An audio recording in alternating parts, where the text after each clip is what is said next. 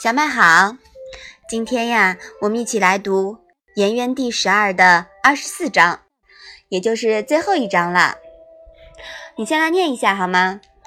曾子曰：“君子以文会友，以友辅仁。”那这一章是什么意思呀？曾子说：“君子以文章学问来结交朋友，依靠朋友帮助自己培养仁德。”嗯，好的。曾子呀，继承了孔子的思想，主张以文章学问作为结交朋友的原则，以互相帮助、培养仁德作为结交朋友的目的，这是君子之所为。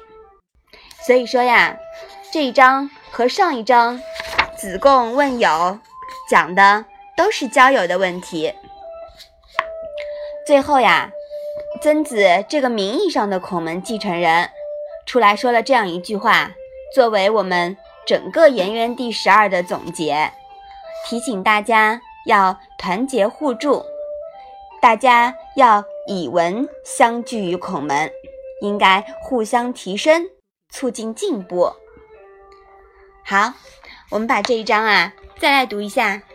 曾子曰：“君子以文会友。”以有辅人，嗯，以文会友，以友辅人，你记住了吗？